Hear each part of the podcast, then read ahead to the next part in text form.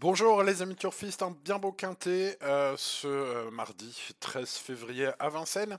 Voici mon avis sur tous les partants et mon prono. Allez, c'est parti avec Graziella Ladel, le numéro 1, régulière sur ce tracé euh, qui devrait jouer les bonnes places. Hein. Ici, on est sur les 2100 mètres, ça joue pour, on va dire, une majorité d'entre eux, hein, aujourd'hui 1, 2, 3, ça joue dans les petits numéros. Euh, Guerrier Castellet, le numéro 2, est très bien engagé, rapide avec Mathieu Abrivard. Pas revu depuis octobre, mais il a déjà couru, euh, il a déjà bien couru frais, ce numéro 2. Pas de souci, pas de problème. Le numéro 3, Gamin de Maë, c'est sa course. Oh, c'est un cheval régulier, pieds nus. Aujourd'hui, hein, il a été préparé la dernière fois en étant ferré. Le coup d'avant, il a établi une performance sur le tracé du jour qui est tout à fait suffisante pour s'imposer dans ce lot. Je pense que ce 3 est le bon favori.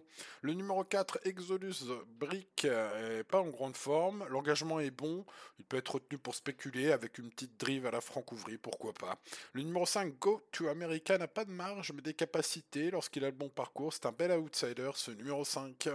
Le numéro 6 aussi, Félicia découvre avec Benjamin Rochard. Il manque un peu de vitesse, mais ne sait que trotter.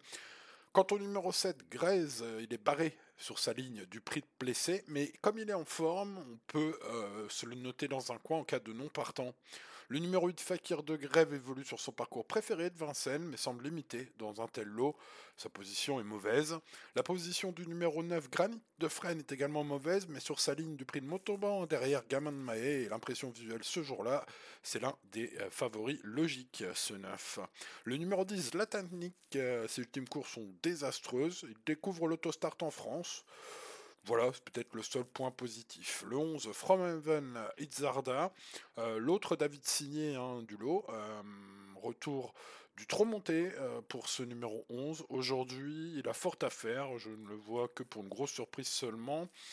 Un cheval qui débute en France avec le 12 Viking Brodeux que je ne connais pas mais qui n'a pas couru depuis un an et demi, qui est ferré ici, ça sent pas la grande confiance.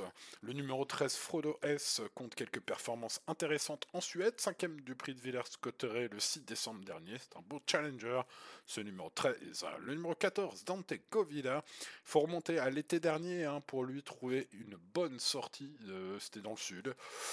Bon, euh, je ne vois pas une euh, très grande chance. C'est le troisième pensionnaire de David Signé. puis on termine cette étude par le 15 Fakir Stardust, qui est euh, parti à 110 contre 1 dans le prix de Voldega. On retrouvait d'autres chevaux qu'on voit aujourd'hui dans ce quintet.